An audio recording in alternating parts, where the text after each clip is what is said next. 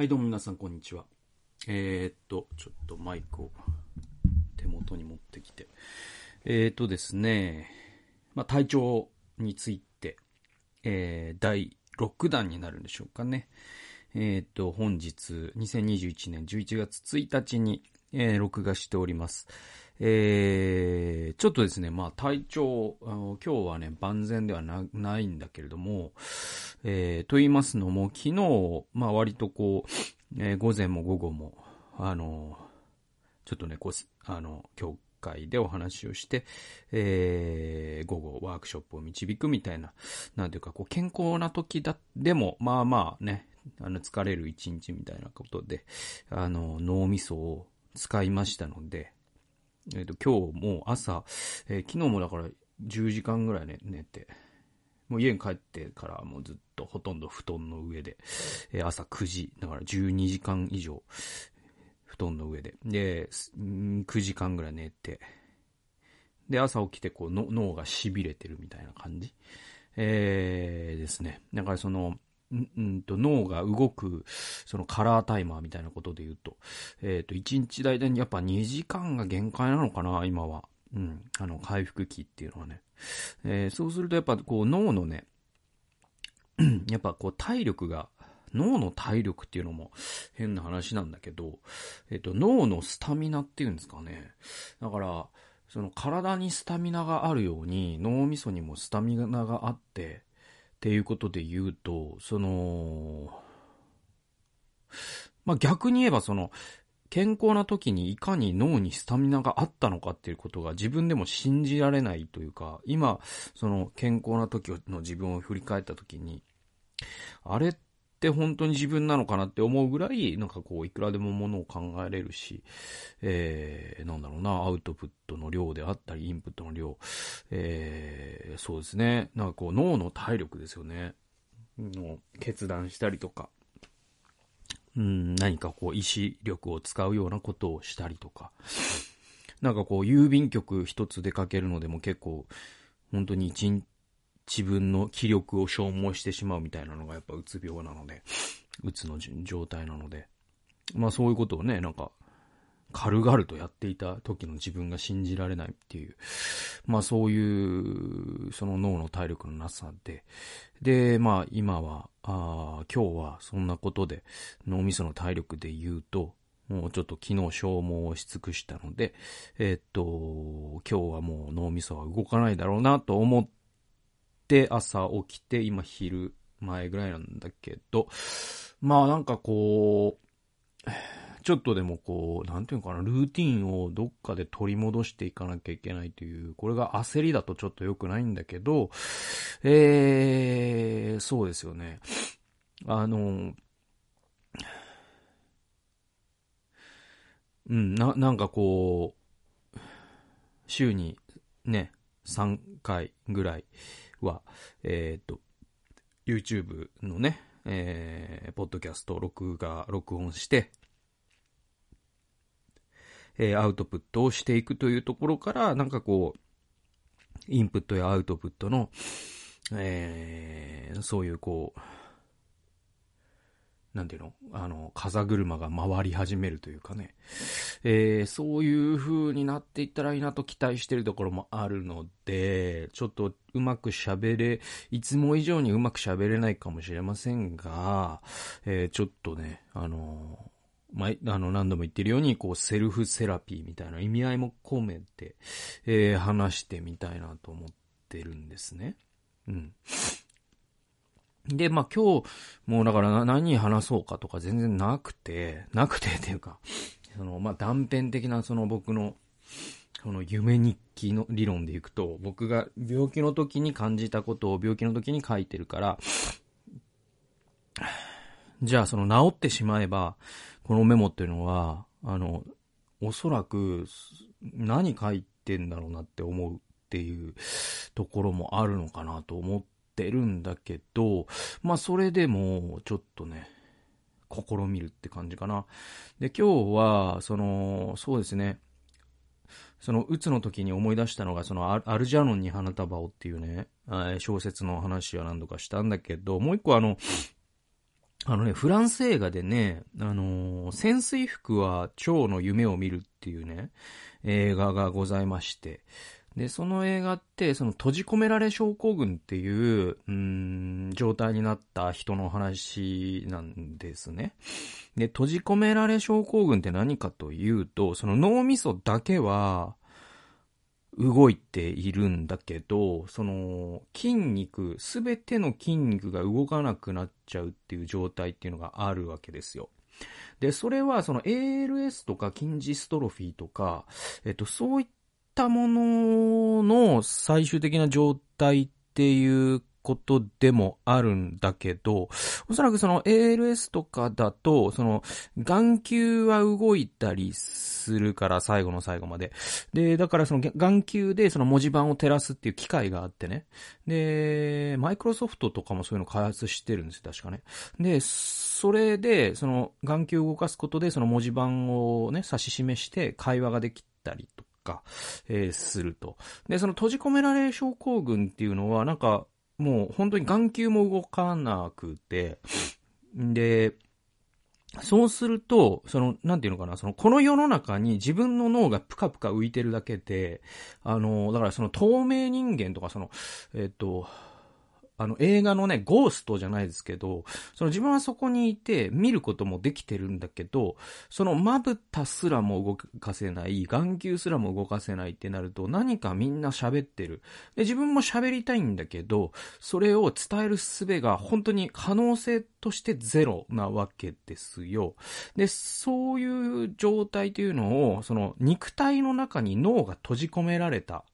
状態ということで閉じ込められ症候群と呼ぶそうなんです。で、その話、それをそ、そうなった人を主人公にしたのが、潜水服は蝶の夢を見るという、うん、フランスの映画で、僕なんか結構未だによく覚えてる映画で、で、この蝶っていうのもすごい大事で、えっと、蝶ってね、これ何語だったかな？ラテン語、ギリシャ語忘れちゃったけど、あの、蝶ってね、プシュケっていうんですよ。うん。で、それって、えっと、えっと、同義語で魂なんですよ。だから、蝶っていうのが、えっと、その西洋世界というんでしょうか。で、出てくると、それってその魂のメタファーでもあったりするっていう、その物語上の、うん、作法がございまして。で、だから、その、蝶の夢、だから自分の魂が羽ばたいている蝶の夢を見るっていうのは、その、えっと、自分が自由自在に動けた時代のことを潜水服の中から、閉じ込められた潜水服の中から、えー、思い出しているっていうかさ、その思、うん、夢に描いているっていうかさ、なんかそういうタイトル付けでもあって、えー、すごくなんか文学的な作品でもあったし、うん、すごい面白かったんですよね。で、それの、その、病気のね、本当にこう動けない時に、えー、なんか潜水服は蝶の夢を見るの、その、映画をすごく思い出して、自分がその肉体という潜水服に閉じ込められてるっていうか、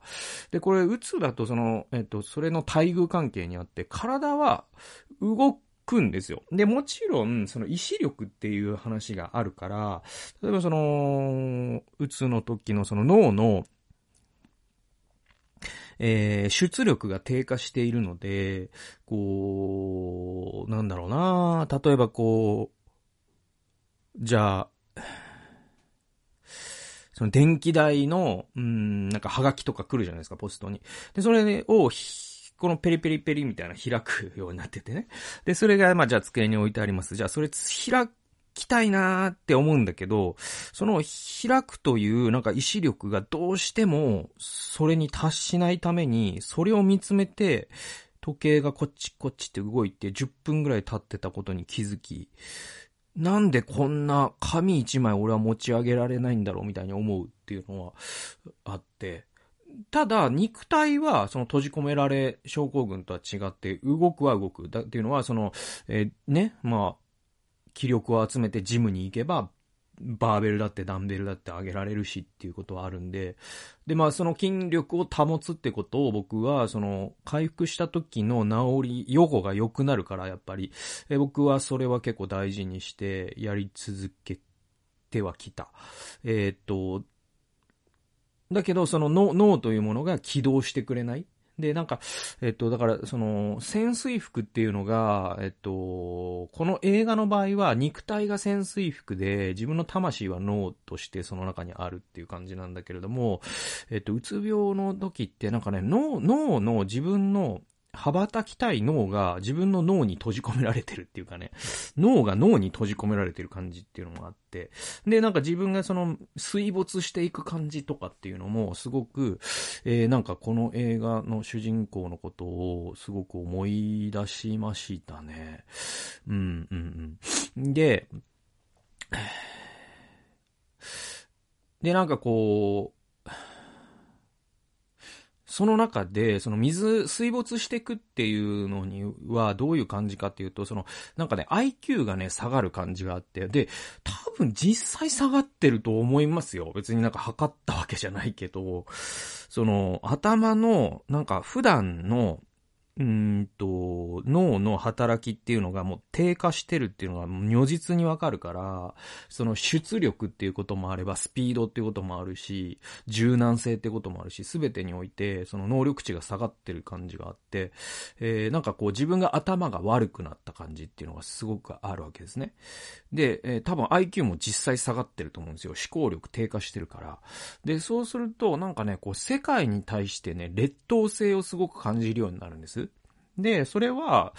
えっと、なんていうのかな、その普段、じゃあ自分が優越感を持って世界を見てるかっていうと全然そんなことはなくて、あ、この世で生きていくのは本当に大変だなと思うし、普通に生きている人を僕は本当に心から尊敬してます。で、本当に普通に生きている人ってすごいなーって本当に毎日思ってて、俺もああいう風になりたいと思ってなんとか、あのね、なんていうのかな、あの、足をかき、溺れないように浮遊しているというのが、僕の氷河期世代の あの、多くの人も実感してるんじゃないかなと僕は思ってるんだけど。で、まあそんな厳しいね、この世の中で、普通に生きてる人ほんとすごいなって普段思ってる。だけど、その病気の時に感じる世界への劣等性ってもうちょっと地質が違ってて、あのー、だから、もう、あの、脳みそがさ、その本当にこう、大人の姿はしているが、なんか小学校3年生のように感じてるわけですよ。そのコンビニに行った時に、コンビニのその人の気配が怖くて、あの、帰ってきちゃったりするわけで、で、なんか変な汗が出てきたりはしてね。で、そういうのってさ、その、初めてのお使いじゃないですけど、で、その、子供がさ、その、スーパーに行くのって怖い体験じゃないですか。自分の目線って大人の腰ぐらいにあってね。で、スカートとかズボンがいっぱい見えます。で、買い物かごを下げてる。この、その買い物かごが今目の前に自分にぶつかりそうになります。みたいなさ。で、気づかずに、自分の存在が質が低すぎて気づかずに足がバカーンぶつかる人もいます。で、昔だったらなんか、歩きタバコをしてる人がいて、その日が、みたいな。でもう、こう、超怖いと思うんですよ。世界って怖えなみたいなさ、なるじゃないですか。で、それはその大人と子供という自分の体、そしてそのお釣りの計算できるできないとか、情報量の格差とかもいろんなこう劣等性があって、子供というものはね、大人に対して。で、えっと、それがその世界というものが怖いという子供の状態であるとするならば、そのうつの時の自分ってなんか脳がそういうなんかその子供の状態になっているから、本当にね、世界が怖いんだよね。うん、うん、世界全体が超怖い。うん。なんか自分だけが子供で全員が大人の世界みたいに思うんですね。うんうん。で、えっと、なんだっけ？でね、まあ、あの、前回、ちょっと話は変わるんだけど、あの、ま、前回、その、前回だか、いつだか、その、なんか、すごいアド、バイスをしてくださる方は、すごくありがたいんだけど、その気持ちはいつもね、感謝して受け取ってるけど、まあ、でも、その、えっと、本当に人によって違うしね。あとね、セオリー通りには本当いかないです。で、これ、100人のうつの人がいたら100通りの症状があるって僕いつも言ってるんだけど、あのー、だから、その一般化することは現に慎まないといけないし、あと、本当に一般的にいいとされていて、そのエビデンス的にもいいって分かってることっていっぱいあります。で、それは何かというと、えっ、と、まず朝太陽を浴びるね。うん。朝太陽を浴びるっていうのもすごい大事だし、それはセロそのセロトニンにとって大事なんですね。で、あとはその、運動する？その運動するっていうのも、えっ、と、ほ、歩くってことですね。歩くとか軽いジョギングですね。で、そういう、えっ、と、リズムの伴った運動をするっていうのもすごい大事で、うつの予防や、また、まあ、治療というかね。で、あとはその、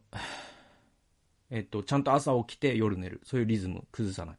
で、朝ごはんを食べる。で、バナナとかを食べる。で、なんだろうな。ええっと、昼は明るくして夜暗くするとか、まあ全部自律神経であったりとか、セロトニンであったりとか、そういうことに関わってるんだけど、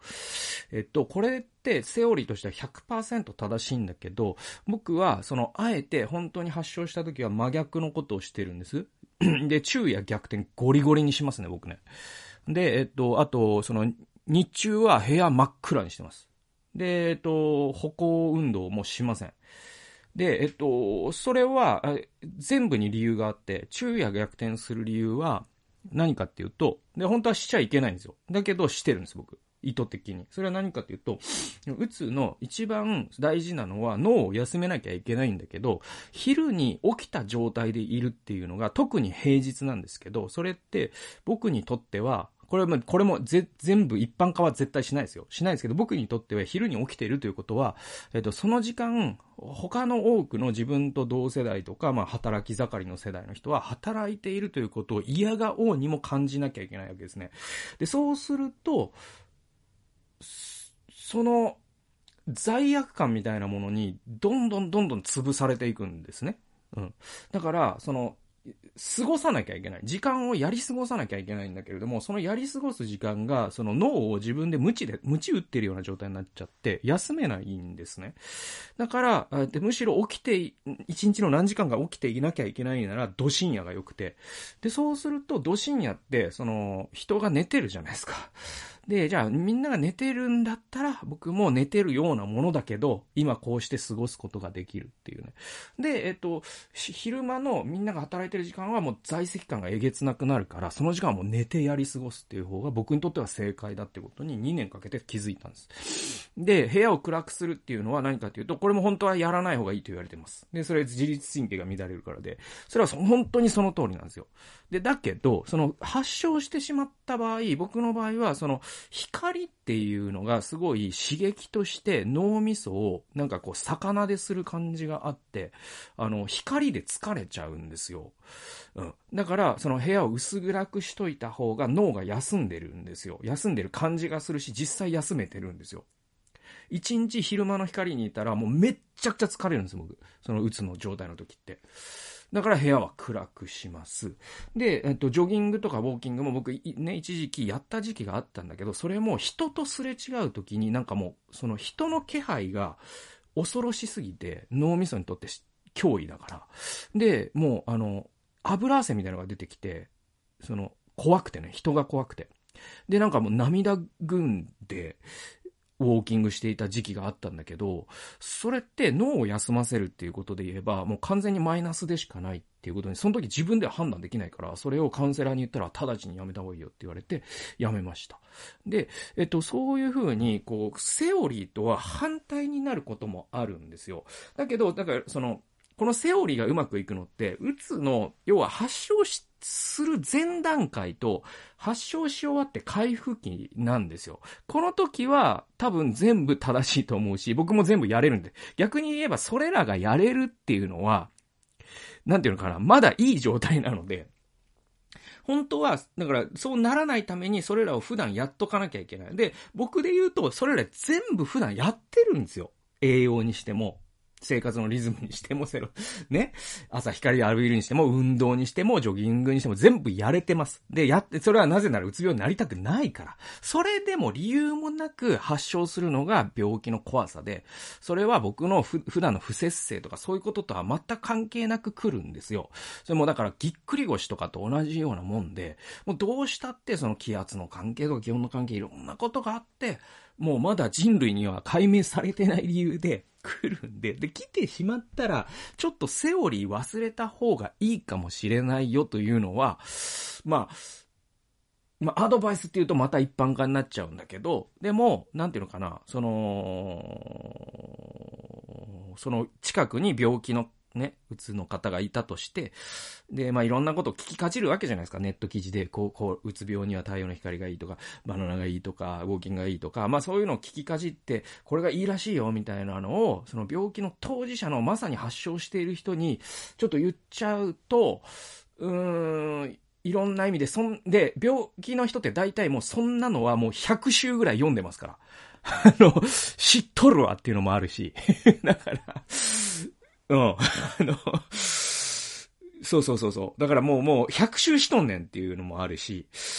そうそうそうそうそう。だから、あのー、ね。だから、その、か、介助者っていうんでしょうかね。その家族とか友人がもしそういう病気であるんだとしたら、そのあなたが知り得た情報なんていうのは本人はもう藁にもすがる思いでもうクソほど知ってる、知っててこうなっとんねんっていう場合がものすごく多いですから、まあまあまあ、言うんであれば、もう絶対知ってると思うし、もううるせえよって思うかもしれないけど、こういうの読んだんだよね。知ってる？あ、ごめんなさい、知ってますって。大体多分相手はいいと思うから、あ、じゃあもう分かってるよね、もう、うん。うん、つって。うん。運でいいと思いますね。で、運も多分その人にとっては脳の負担になるんで、まあなんか、その距離を取って 距離を取って心配、心配してるよも負担になるんで、負担にな、まあならない人もいるか。だから、これもね、だから、本当に100通りで、僕の場合は本当にほっといていただく。自分のことなんて忘れてほしいみたいなのが一番大きいから、心配してるよすら、なんか、早く良くなんないじゃんといけないんじゃないかぐらいになんか思っちゃうから、で、まあ僕のね、友人というか知人は皆さん本当に、あの、ね、賢い方ばかりなので、よくわかっている方ばかりなので、心配してても心配してるよとも言わずに、えっ、ー、と、いてくださるっていう方がほとんどなのに、本当に僕は助けられているんですが、逆に心配してるよって言ってほしいうつ病の人ももしかしたらいるのかな僕あんまりこの聞いたことはないけど、でもい、いるはずですよ。その、特に双極の場合は、その、ね、そう状態に入った時とかはガンガン人と話したくなるって聞くから、うん、そういうこともあったりするかもしれないですね。ちょっと、なんで、あの、何が言いたかったかぐしゃぐしゃってなっちゃったけど けど、あの、セオリー通りにはいかないよって話です。で、もう、もう一個だけ話ちょっと変わりますけど、もう一個あって、あの、なんで、ちょっとね、今ね、その急ぎ気味に僕はこうやって動画撮っってるんです。その体調についてっていうのを。で、それは、あのー、理由が、その、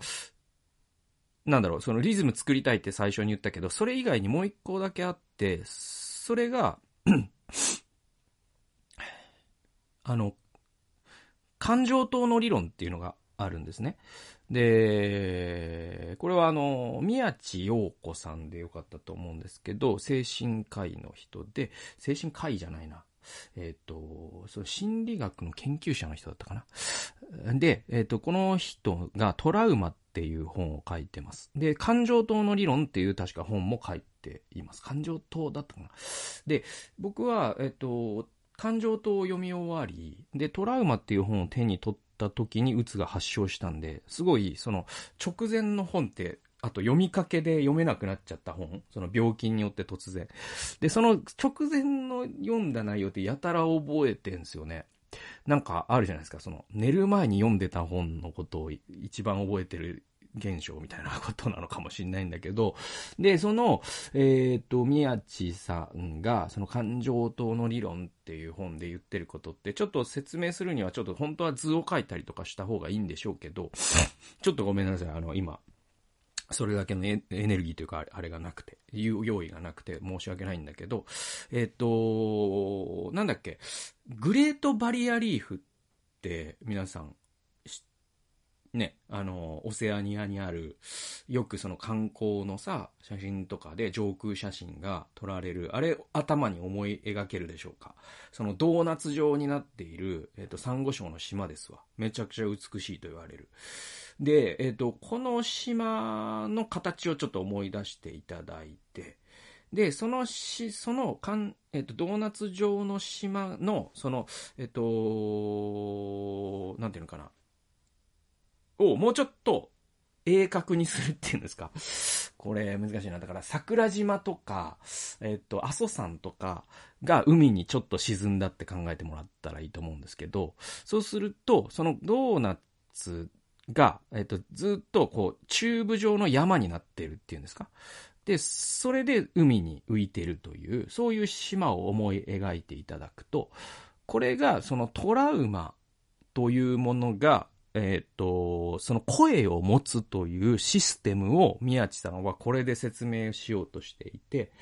で、えっ、とね、宮地さんの理論ってこういう話なんです。えっ、と、例えば、その性的被害者でもいいでしょう。えー、親から暴行を受けたでもいいでしょう。えー、東日本大震災で家族を失った。これでもいいでしょう。で、コロナで家族を失った。これでもいいでしょ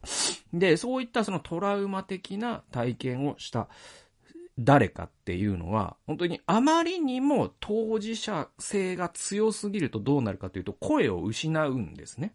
で、これがその真ん中の海の部分、このドーナツの真ん中にある海の部分に沈んじゃうっていうんですよ。で、例えばこれは宮地さんはもともとその性的被害者の研究をしてた人だから、研究っていうかね、そういう人を調査してた人だから、その、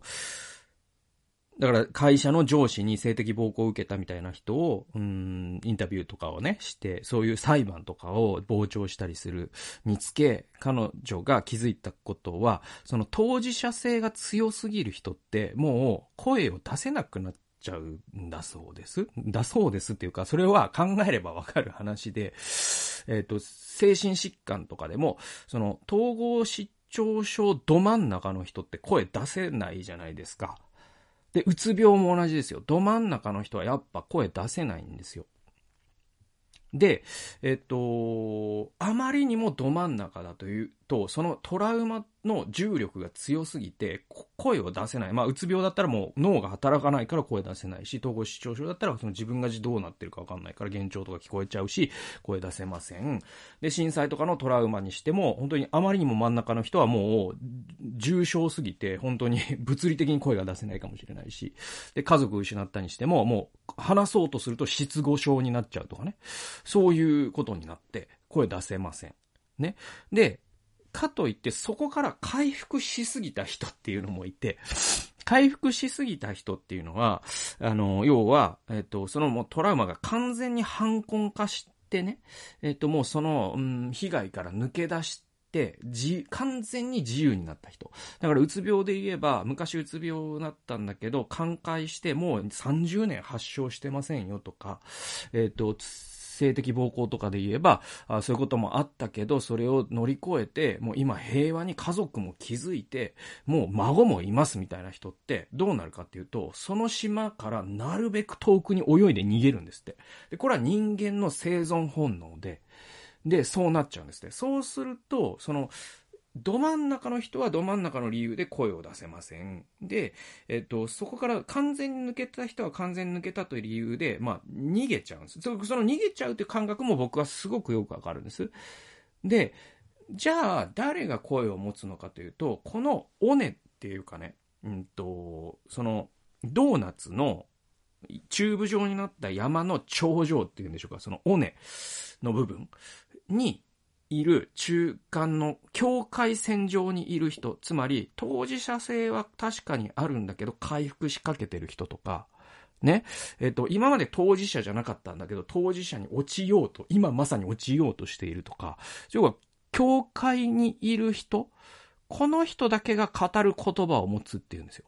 でも、この尾根っていうのは三角に尖ってるから、容易に外か中に落ちちゃう。つまり、外に落ちた場合も言葉、声を失うし、中に落ちた場合も声を失うって言ってるんです。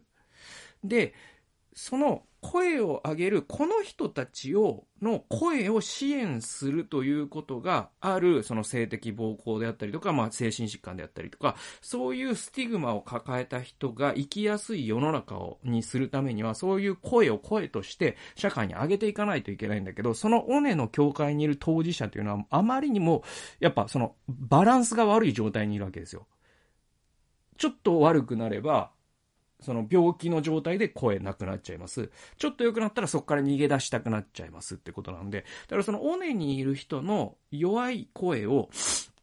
いかにそれを支援者が、それはその性的暴行だったら、えー、弁護士とか、あとジャーナリズムとか、で、精神疾患だったらそういう精神疾患の支援をしているお医者さんであったりとか、えグループオブの人とか、で、そういう人たちがいかにその声を拾い上げて支援をしてあげるかっていうのが、やっぱりそういうそのスティグマというものを抱える人も生きやすい社会にしていく上で、えー、なんていうのかな、声を声として拾い上げていく上ですごい大事なんだよっていうことを言ってるのが、えー、宮地さんのその感情との理論ってやつなんです。で、えっ、と、僕がなんでこうして急いで、あの、今、あの、動画を、うん、撮れる時には撮ろうとしてるかというと、多分、僕、こっから、あの、本当にこう、解放に、結構ね、向かう時も一気に向かうから、あ傾向にあるから、僕の場合は。だから、その完全に治って、まあ、1ヶ月もすれば、もう語れなくなっちゃうと思ってるんですよ。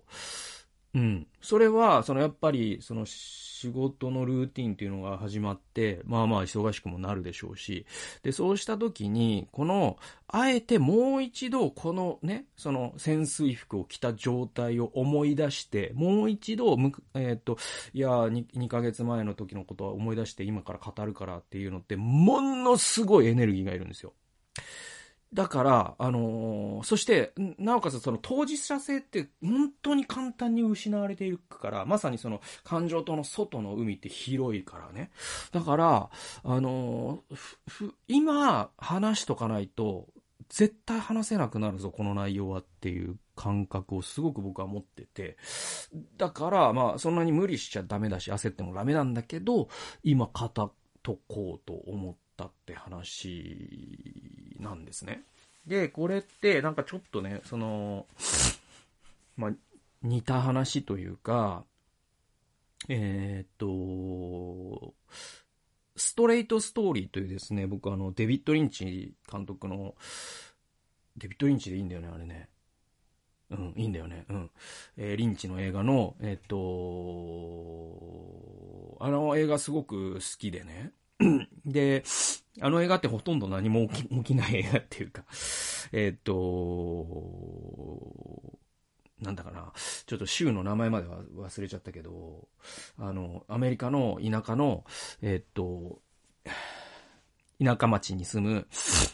おじいさんがいるんですよ。で、そのおじいさんがある日、こう、心臓発作、あ、えっ、と、そのお、じいさんのお兄さんが、えっ、ー、と、心臓発作になったっていう電話を受けるんです。で、えっ、ー、と、そのおじいさんは、えっ、ー、と、お兄さんとはすごく疎遠になってて、で、その距離っていうのが絶妙に百何十キロとかだったかななんか、まあそんな、えー、100マイルぐらいとかにしましょう、仮にね。それぐらいの距離なんですね。で、でもおじいさんはもう、うんと、車も持ってなければ、結構自分の体もガタが来てて、で、でも、僕は、その、ああの、もし、ね、兄貴が死ぬんだとしたら、死ぬ前に絶対謝っときたいとかっていうのもあるから、会いに行くんです。で、それは芝刈り機ね、ジョン・ディアの、確かジョンディ、フォードか、どっちかの、えっ、ー、と、芝刈り機を、えー、改造して、うん、で、時速20キロみたいなので行動を走らせて会いに行くんですよ。何日もかけて野宿しながら。っていう話で、もうほんとそれだけの話で、なんかもう、ストーリーとか合ってないようなもので、で、アメリカの田舎町の美しい風景を見るために僕は、あの、うつの時に何度も何度も繰り返して見てたんですけど、で、その映画で実は一番、うんと、重要なシーンって、その、兄貴と再会するラストシーンももちろんそうなんだけど、実はそこじゃないと僕は思ってて、あのね、後半に、うんと、その、兄貴のおじいさんのね、うん、兄貴のおじいさんの町に着いた頃に、えっと、主人公のおじいさんが、ね、白髪、白ひげのおじいさんが、えー、バーに入るんですね。で、アメリカのショットバーってさ、そのカウンター席だけで、で、つまみも出さないじゃないですか。で、ビールなのか、まあ、ウイスキーなのか飲むわけですよ。で、そしたら、知らないまた別なおじいさんが入ってきてね。で、何してるんだい？いやいや、あの、芝刈り機で、兄貴に会いに来たんだよ。何日もかかったよ、みたいな話をしてたら、えっと、戦争の話になるんですね。で、その戦争の話っていうのが、あの世代だから、確か、第二次大戦なんだよね。確かね。うん。で、えっと、ノルマンディとかだから、その、えっと、ドイツの方ですわ。だから、あの、日本の方じゃなくて、大西洋の方ね。あの、ドイツ軍、ナチス軍と戦う連合国軍の一員としてアメリカ兵として、えー、戦争に行ったって話になるんです。で、俺もだよっていう話になるんですよ。だから、そのおじいさん同士は、えっと、20歳とかの時に、えっと、ヨーロッパ大陸に渡ってあの大戦を経験し、過酷な戦場を生きたんだけど、そこで、その二人のおじいさんは、自分が、その戦場で、人を殺したって話をするんです。つまりまあ、それはドイツ兵だったんだけど、なんだ、ドイツ兵だったのかな？間違って仲間を撃っちゃった話だ。ちょ、まあまあ、ちょっとごめんなさいね。とにかく、その、戦争だから、それは犯罪にはならないわけですよ。その、ね？えっ、ー、と、戦争って超法規的な出来事だから、えっ、ー、と、それは戦闘行為が行われていて、ね？赤十字軍とかを撃たない限り、捕虜を撃たない限り戦争犯罪にも当たらない普通の戦闘行為の一環として、おじいさんは人を俺は殺したんだよって言うんです。そしたらもう一人の方も、実は俺もこういう経験をした。仲間が目の前で死ぬのを見た。それに対して俺は何もできなかったっていう話をする。で、それが、だ、だからあれ90年代とかの映画なのかなだから50年後、戦後50年後だから、その二人ともそこで涙を流すんです、おじいさんが。それで、えっと、この話を人生で初めて人にしたって言うんですよ。そのバーでね。で、そのシーンって、そのストレートストーリーという映画の最大のカタルシスなんですね。で、何が言いたいかというと、その、まあまあ、その戦後70何年経って、えっと、75年、うん、経って、で、まあその戦争を知る世代がね、今もうほとんど生きてないという、もう90代とかですから、ね、その原爆知ってる人にしても、えー、ゼロ戦乗ったっていう人にしてもね。で、そういう人たちがなんでその戦争体験を語らないのかっていう理由がなんか分かったような気がしたんです。僕、ストレートストーリーを見て。で、その感情島の理論の、宮地さんの感情島の理論を読んだ時に、あ、これストレートストーリーだなって思ったんですよ。つまり、その、うんと、あまりにもその人を殺したとか、目の前で親友が死んだとか、そしてなんで自分は生き残っちゃったんだろうとかっていうことを言語化すできる人って本当に少なくて、あの、水木しげるさんとかは少ないうちの一人なんだと思う。彼彼とかは多分特殊能力があるからああやって語れるわけで、普通の人は本当にもう戦争が終わったらもう一目散にその島から逃げたいと思っちゃうから、この50年間とか死ぬまで、墓までその話を持って帰った人が実はほとんどなんじゃないかなと僕は類推するんですよ。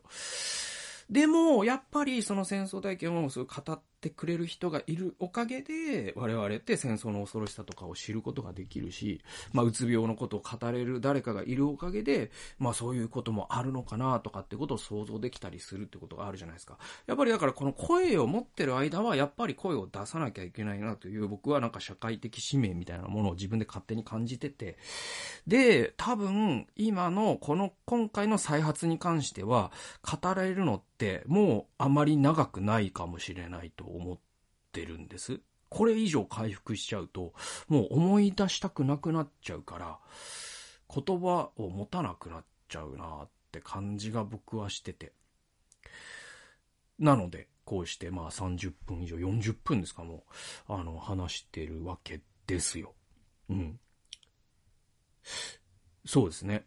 なので、まあまあまあ、だから、次回の動画とかもどうなるかわかんないし、で、まあ、その回復しても、これはうつについてももう思い出したくないなと思っちゃったら、その、それを無理に思い出してたら、また回復が遅れたりもするので、そうなったらもう、何もなかったかのように僕は多分一人ビブリオバトルの続きをやります。あの、めちゃくちゃ紹介したい本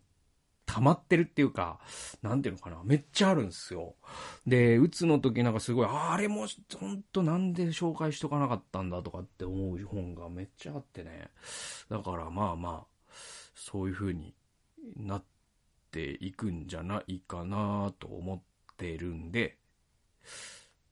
はい。で、また内側に落ちたりしてね。そしたらまあ、そしたらまあ、あれですわ。あのーまた2ヶ月更新ないとかなる、とかなるんだけど、まあそうはなりたくないなとは思ってるけどね。